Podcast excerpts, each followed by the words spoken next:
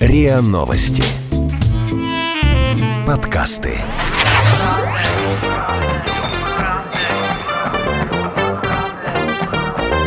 Правда тело.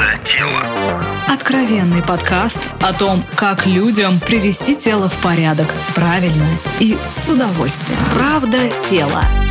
Здравствуйте, это подкаст «Правда тела». Здесь мы говорим максимально честно о том, что такое норма для наших тел, почему это стало глобальным вопросом для человечества, как и почему надо худеть и когда этого делать категорически не нужно. Меня зовут Илья Переседов, я похудел за год на 50 килограмм, и теперь оздоровительная активность для меня это просто главное хобби, а вот Наталья Лосева даже мне пророчит карьеру в этой сфере, но пока мне просто это безумно интересно. Ничего подобного, я тебя просто троллю с твоей карьерой, потому что А. все зожники, они немножко ненормальные, они все немножко двинутые на этом деле, но вас все больше и больше становится, и меня еще затягиваете. Друзья, да, мы действительно говорим э, о проблеме избыточной массы тела, которая перестала быть частной или перестала быть только эстетической проблемой. Это проблема и медицинская для многих, и проблема самоорганизации, и маркетинговая, какая угодно. Мы будем об этом говорить много. Сегодня мы продолжим тему, которую недавно а, подняли вместе с очень известным экспертом, с Максимом Кудеровым, который является главным редактором проекта «Зожник», автор книги «9 шагов по здоровой потере веса». А начали мы с ним говорить о необходимости или неизбежности физических нагрузок для человека, который решил привести себя в норму. О том, можно ли худеть без физических нагрузок, выяснилось, что, конечно, можно, но практически невозможно. И Но мы- некрасиво. Но некрасиво. Будет, будет некрасиво. И да. в прошлый эпизод мы вдруг подобрались, вот мы так говорили, все хорошо и мирно, и вдруг мы подобрались к фразе, что есть фитнес, который нас убивает. В прямом смысле, друзья мои, да, не фигурально. Он делает это или медленно, или мгновенно, но в любом случае эта проблема есть. И давайте, может быть, жестко, но лучше мы с самого начала с этим разберемся. Илья, ты лучше меня разбираешься, давай веди эпизод, а я буду задавать свои дилетантские вопросы. Ну, давайте я перечислю вот три основных тезиса, которые, как мне кажется, должен иметь в виду любой человек, который задумывается о том, чтобы что-то начать делать со своим телом. Первое. Нет ни одной безопасной физической деятельности. То есть вот любое, чем бы вы не подумали начать заниматься, не знаю, езда на велосипеде, поход в тренажерный зал, бег, э, плавание, прыжки, там, не знаю, на батуте, все это чревато какими-то проблемами и увечьями. И речь идет не только о там, элементарной технике безопасности, которой многие у нас пренебрегают, когда с весом в 120 килограмм начинают бежать на дорожке, а при беге появляется фаза полета, и когда ты опираешься потом, падаешь на свою ногу, то ты бьешь по ней весом в два с половиной раза больше, чем весишь ты сам. И если ты весишь 120 килограмм, то по твоей ноге в этот момент бьет 120 умножить на два с половиной, ну вы поняли, 200, больше 300 килограмм. 240 это 240 это 2, а еще половинку прибавь. 300 килограмм бьет. Да, Так, а 300 уже можно килограмм. начать спорить в этом? Сейчас, Или подожди. еще? Вот. Я говорю, это был только первый тезис. Это был только первый тезис. Во-первых. Во-вторых, никто А я слышу не... лайк, шер, лайк, шер. Я прям слышу сейчас, как шарят и лайкают люди, которые говорят, да я вам говорил, что не надо, до добра не доведет Вот. этот ваш. Во-вторых, мало кто задумывается и знает о том, что если ты приходишь в фитнес-клуб, арендуешь себе тренера, который будет с тобой заниматься, ни фитнес-клуб, ни тренер не несут ответственности за твое здоровье. И если тренер тебе скажет, толкай от груди штангу 200 килограмм, ты ее толкнешь, у тебя подскочит давление, случится сердечный приступ, ни тренер, или ты станешь инвалидом, ни тренер, ни клуб за это отвечать не будут, потому что оказывается, что они тебе оказывали информационные услуги. Спасение утопающих – дело рук самих утопающих. Слышу, как А. отваливаются рекламодатели в нашем подкасте. Вот. Это юридический вопрос, мне кажется, Илья. Да, но это очень важный юридический вопрос. Вот. Ну и, наконец, третье – это то, что у любой деятельности есть накопительный эффект, которым люди пренебрегают. И это касается и диет, и касается физических нагрузок. И, опять-таки, большинство людей, ты которые... сейчас прих- имеешь в виду в негативной коннотации, да? Конечно, Накопи- негативной накопи- коннотации, безусловно. эффект. Да, да, Проблем- да, потому что проблем, большин- эффект да, конечно, большинство людей, которые приходят э, без предварительной подготовки, приходят в фитнес-клуб, они начинают равняться на спортсменов, не подозревая и не думая о том, что спорт как вид деятельности никакого отношения к здоровью не имеет. И большинство спортсменов, на которых они пытаются равняться, сами инвалиды, сами люди с большими проблемами здоровья. Поэтому человек начинает перегружать себя тренировками или какими-нибудь химикатами или чем-то еще, потому что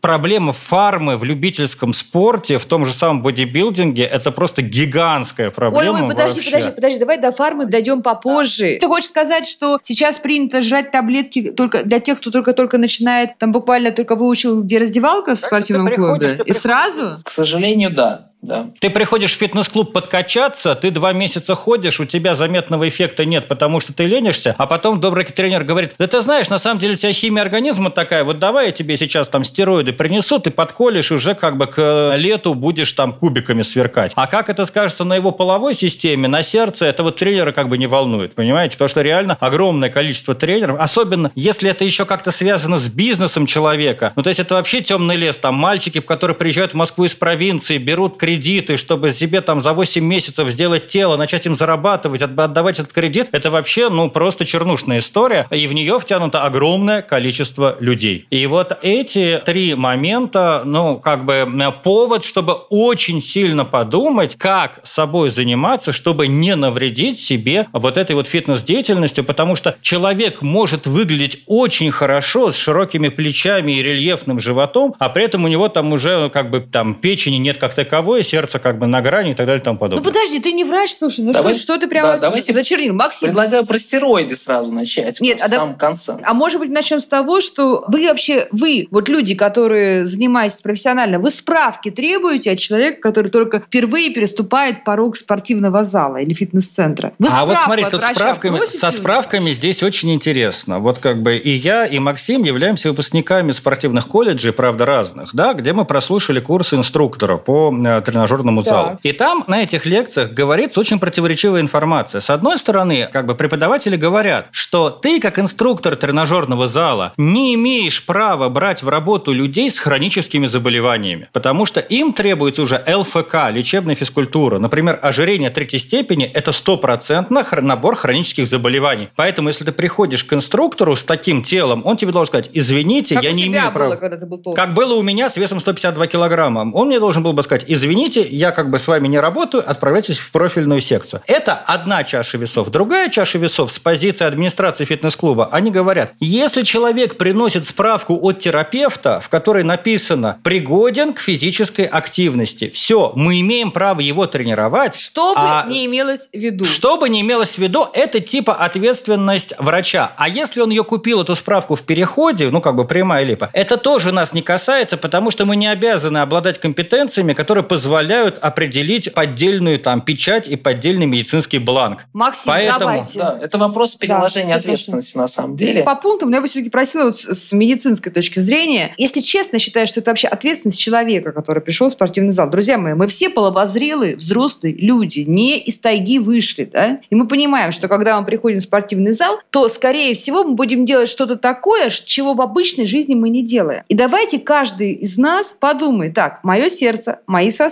там, мои половые функции, мои коленки, мои там, не знаю, что-нибудь еще, уши, щеки, что бы ни было. Вот, Илья, ты начал с того, что, в принципе, я с тобой полностью согласен в том плане, что любая физическая деятельность может нанести травму организму. И если как бы, найти что-то общее, то все эти травмы связаны с тем, что человек не успевает восстановиться. То есть, когда регулярно происходит перестрессовка как бы, организма, то есть вот ты говоришь, там пример был у тебя по поводу того, что там э, с ожирением люди бегают на дорожке. На самом деле, если он бегает немного, то это укрепляет его суставы. То есть все, что не убивает э, эти суставы на самом деле, не перегружает их. И если он дает время им восстановиться, если он бегает одну минуту, например, или две, то есть есть какая-то определенная нагрузка, то он таким образом эти суставы наоборот укрепляет. Но если, ну люди же как бы, они упоротые чаще всего, и они начинают перегружать свою систему. Есть такие вот э, прекрасный термин накопительная травма. То есть это травма, регулярная перегрузка какой-либо системы или там места, там сустава в организме. И э, там в этом месте начинает, условно говоря, перетираться и потом рвется. И человек бежит, ой, что со мной случилось. И это может случиться действительно в любом э, виде спорта, чаще всего там в бодибилдинге и так далее. То есть это говорит о том, что лучше всегда давать организму восстановиться. Для этого нужно Кто? не только повышать сказать? нагрузки. Тренер должен это сказать. Себе надо. а, Ты трен- должен это тренер-. Во-первых, тренер должен делать длинные циклы тренировок таким образом составлять, чтобы там всегда были легкие недели. То есть нельзя только повышать нагрузку, всегда только повышать. Это ну, исключено. И обязательно в вашем месячном цикле должна быть неделя легких нагрузок. За эту неделю восстанавливается. Это профилактика травм. восстанавливается то, что где там были накоплены травмы, нервная система восстанавливается. Это профилактика, в том числе резистентности к нагрузке, то есть тело лучше потом снова реагирует на нагрузку, повышение. То есть нужно легкую неделю всегда вставлять как бы, в свой цикл.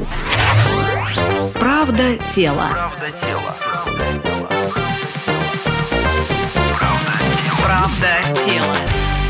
Максим, поняли. Значит, первая ответственность э, за свое здоровье все-таки сам человек должен взять. Когда он идет к врачу и понимает, что он переступил порог спортклуба. Дальше вот эти интервалы пониженных нагрузок, да, и да, нужно давать себя. Да. И слушать, как тренер, что вам тренер говорит. Если вам тренер не говорит, что вам нужно вот неделю сейчас отдохнуть, да, вас должно это насторожить? А, если... Сейчас Илья я всегда предполагаю, что тренер профессионал, а, и вы всегда у профессионала ну, как бы обслуживаетесь, что ли. Но бывают такие тренеры, которые а, гонят там клиентов и не дают им восстановиться их телам, такие давай еще, не, у нас, у нас, больше. У нас Переседов не согласен. Ну-ка, что ты там машешь? Да я не то, чтобы не согласен. Я хочу сказать об еще одной глобальной проблеме, масштабы которой люди себе просто не представляют. Это тотальное низкое качество тренерского состава в наших фитнес-клубах. То есть я думаю, что многие не слышали, но в прошлом году президент подписал закон, по которому в фитнес-клубах вот с лета этого года могут работать только люди с профильным образованием. И как только этот закон был подписан, оказалось, что этих кадров просто нет, что подавляющее большинство людей, которые тренируют в залах, они лишены даже базового какого-то образования а на этот кто? счет. Они кто? Они, а они, а они никто. Они просто люди, значит, с какими-то нормальными или не всегда нормальными телами. Как бы, когда я в эту тему погрузился, я, знаешь, вспомнил рассказ Льва Николаевича Толстого Толстого «Коновал», где один мужик в какой-то момент решил, что он может э, лечить лошадей. И там говорится, чем больше он их э, резал и калечил, тем больше к нему шло крестьян, потому что ни один крестьянин не мог поверить, что вот та лошадка, от которой зависит жизнь его семьи, что с ней кто-то может обходиться вот так вот как бы произвольно и жестоко. Ты сейчас такое серьезное обвинение бросаешь, честно говоря. Ну, как скажем так, я абсолютно уверен, что если вы отправляетесь э, тренироваться в спортивный зал, ну, как бы и берете первого попавшегося тренера,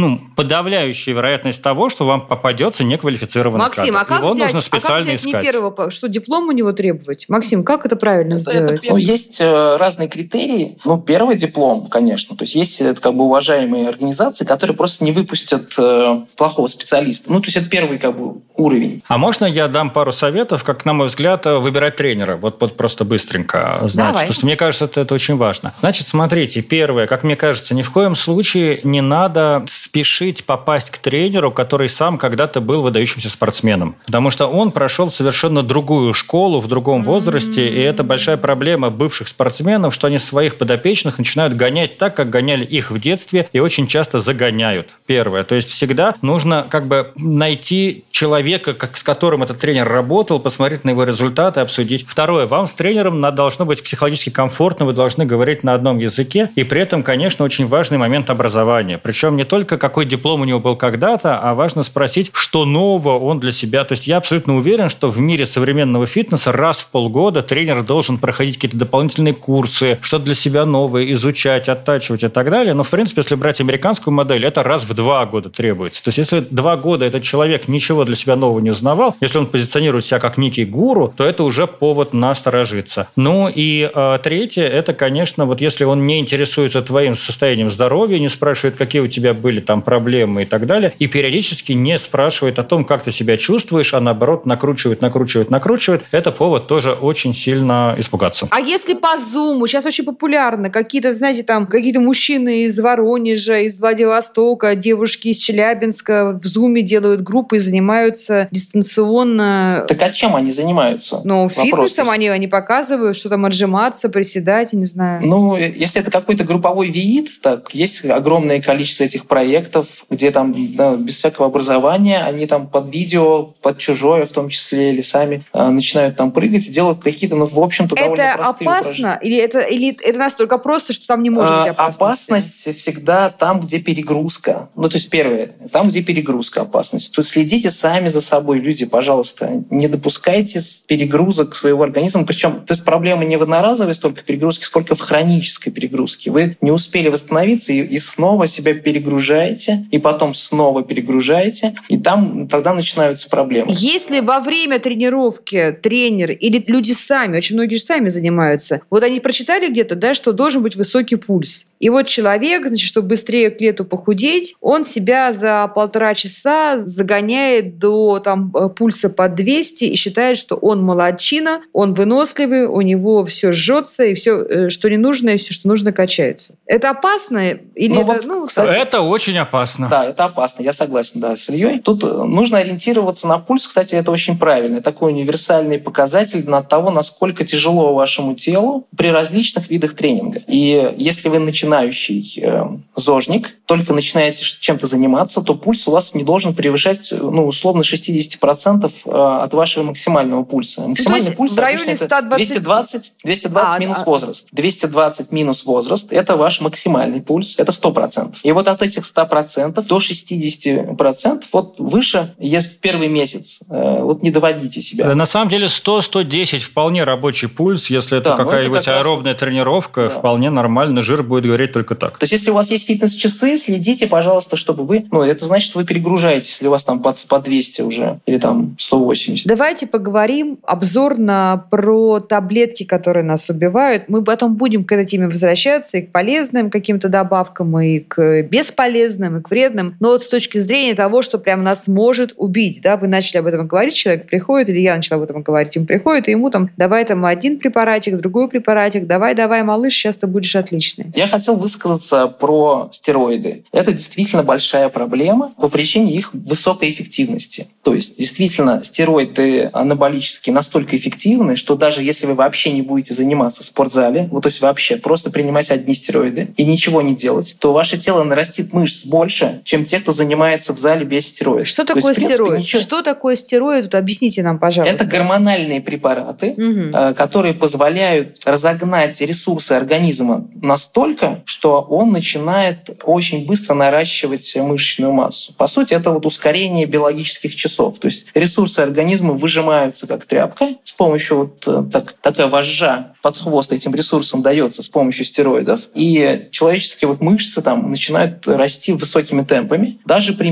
минимальнейшей нагрузке или почти при ее отсутствии. То есть проводились исследования, что даже не надо нагружаться толком. Будут расти очень хорошо мышцы. Естественно, если нагружаться, то еще больше. Когда стероиды нормально? Вот в какой ситуации нормально принимать стероиды? Мое мнение никогда не нормальное. Никогда, вам кажется. Но есть мнение других специалистов, которые говорят, что а, там гормональные препараты в рамках гормонозаместительной терапии, окей, там для там, мужчин, там, которые уже теряют с возрастом тестостерон, уровень, ну, да. естественно, снижается. Там после 40-50 лет это нормально немножечко добавить там ГЗТ, так называемый. То есть немножечко стероидов добавить в своей жизни. У нас схватился об, об микрофон Илья Переседов, хотел что-то возразить? Нет? Нет, нет, я как раз а, согласен. Да, да, действительно, как Окей. бы, ну, обычно говорят, что людям в возрасте вот тестостерон можно, но не в целях достижения спортивных результатов, а в целях просто... Посмотрите, очень ну, важно... подожди, вот... то есть тогда ты идешь к эндокринологу, да, наверное, какому-то, который себе выписывает Да, безусловно, это, конечно, безусловно. конечно. Они, конечно, они да. тренер спортзале? Да, угу. да, да, да, да, да. Я хотел вот еще сказать по поводу вот проблемы стероидов, как вот мне объясняли в спортивном колледже, что, ну, все знают, что от стероидов растут мышцы, но почему-то не учитывают, что сердце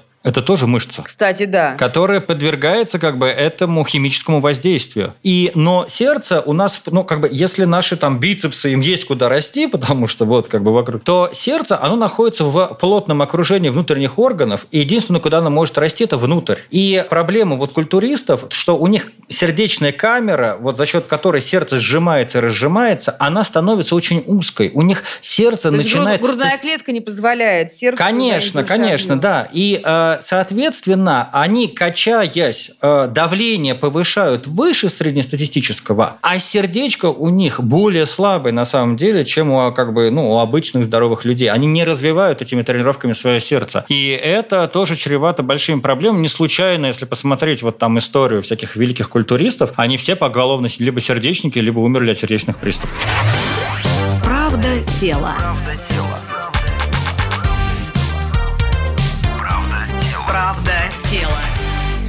Слушайте, мы с вами взяли такую какую-то профессиональную фиксацию. А вот скажите, психологические проблемы бывают, которые приводят к серьезным потом уже либо недугам, либо люди бивают? Я знаю людей, которые подсаживались и ходили, девочки, там, по 5 по 6 дней в неделю ходили в спортзал. Это нормально? Это нормально, если они успевают восстанавливаться. Если их тело успевает восстанавливаться. Но можно ходить каждый день и развиваться, но можно ходить каждый день и убиваться. Это зависит от особенностей тела, от количества нагрузки, от того, что они именно делают, какие у них возможности. Какой а как понять, как человек может увлеченный, зараженный в этот момент э, с, да. тем, как он, как он поймет? Первый признак перетренированности, такой важный признак, это падение результатов. То есть он тренируется вроде бы каждый день, много тренируется, но его результаты, ну там в разном спорте разные, вес, который он поднимает, там скорость и так далее, они падать начинают. Это первое. Второе, у него вот нервная система настолько уже почти что разрушена, что он мега раздражительный становится. Ему не хочется идти на тренировку. То есть он как бы тащит себя за шкирку, и нервная система настолько истощена, что ну, очень тяжко как бы человеку становится, но он все равно там силой воли или как-то себя туда тащит. Если не хочешь идти в спортзал, если не хочешь идти в бассейн, Главное то... не перепутать с ленью, как бы. Главное не перепутать с ну ленью. Да, ну да. Это комплексный такой, э, как бы, это, как сказать, расстройство э, парасимпатического и симпатического отдела нервной системы. Тело не может толком не отдохнуть. А, ну вот бессонница один из признаков э, перетренированности. То есть человек не может нормально расслабиться, уснуть, отдохнуть и не может нормально напрячься. И единственное, что можно сделать в этой ситуации, нужно прекращать на несколько месяцев как бы все нагрузки. На несколько месяцев? То есть на несколько месяцев. То есть нельзя из перетренированности выбраться вот так вот просто. Чаще всего с помощью там врачей это даже происходит. И многие спортсмены, вот это спортсменам именно присуще, они заканчивают карьеру из-за вот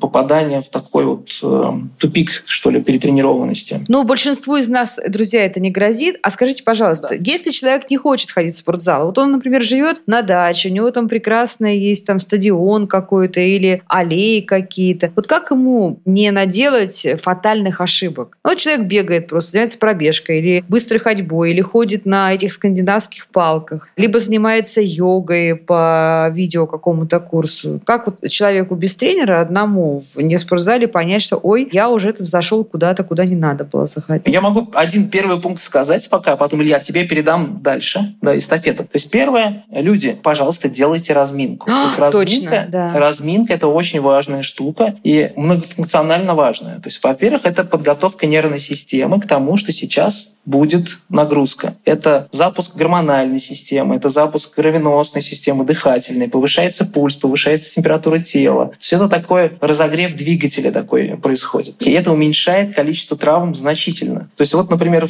есть такое исследование было любопытное. 1800 гандболистов почти целый год, значит, одни тренировались с разминкой, другие вообще не делали разминку. То есть и сравнили статистику по травмам. Получилось, что те, кто разминался в два раза меньше травмировались, чем те, кто не разминался. Это 1800 человек, большая такая выборка была. Вот сейчас я как раз хотел бы сказать пару хороших слов в пользу дистанционных тренировок. Потому что на самом деле сегодня, ну, если тебе интересна тема здорового образа жизни, надо постараться себе навредить. Есть э, хорошие фитнес-браслеты с готовыми приложениями, которые предупредят тебя, если у тебя пульс слишком долго в какой-нибудь высокой зоне находится и так далее. Есть прекрасные специалисты, которые дистанционно тебя консультируют и не просто рассказывают тебе в зуме, где картиночка говорит, что ты должен делать, а они опять-таки смотрят данные с твоих всяких вот этих датчиков, они смотрят видеозапись твоих тренировок, там проверяют их по там транспортиру, есть тоже специальные программы, и показывают тебе, где у тебя неправильный угол положения к телу и что ты должен исправить. Вот. А есть там сообщество а, увлеченных людей, с которыми ты это можешь перепроверить. Ну и плюс есть достаточно много компетентной информации на том же например, на том же самом сайте ЗОЖник, и не только, где вот можно прочитать и сравнить, что вообще-то с тобой происходит. Давайте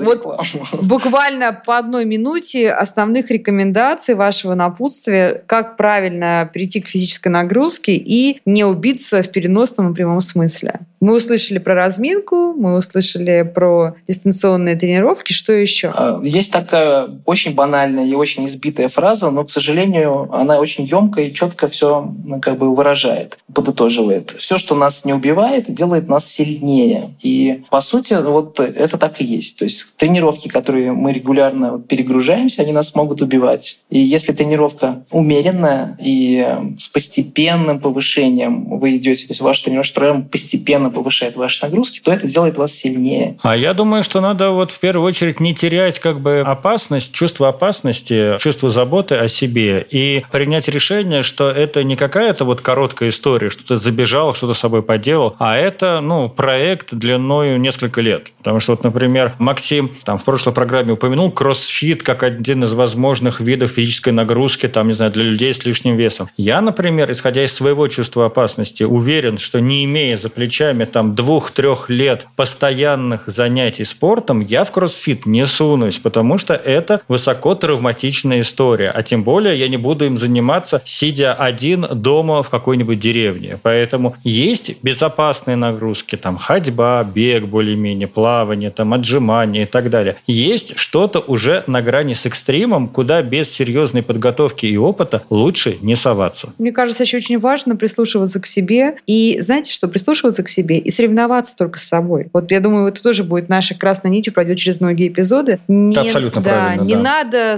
ставить себе задачу за месяц превратиться в какую-то там фитоняшу из э, аккаунта в Инстаграме лучше сравнивать себя с собой позавчерашним. Точно нужно делать фотографию себя в большом зеркале. Ну, пусть никто ее не видит только, конечно, сначала. А делать эту фотографию и сравнивать постепенно себя. И тогда, мне кажется, будет правильная мотивация, и вот это внутреннее чутье опасности, как Илья говорит, подскажет. А мы будем снова и снова приглашать основателя и главного редактора проекта «Зожник», автора книги «Девять шагов здоровой потери веса» Максима Кудерова. Мы эти все шаги разберем, друзья.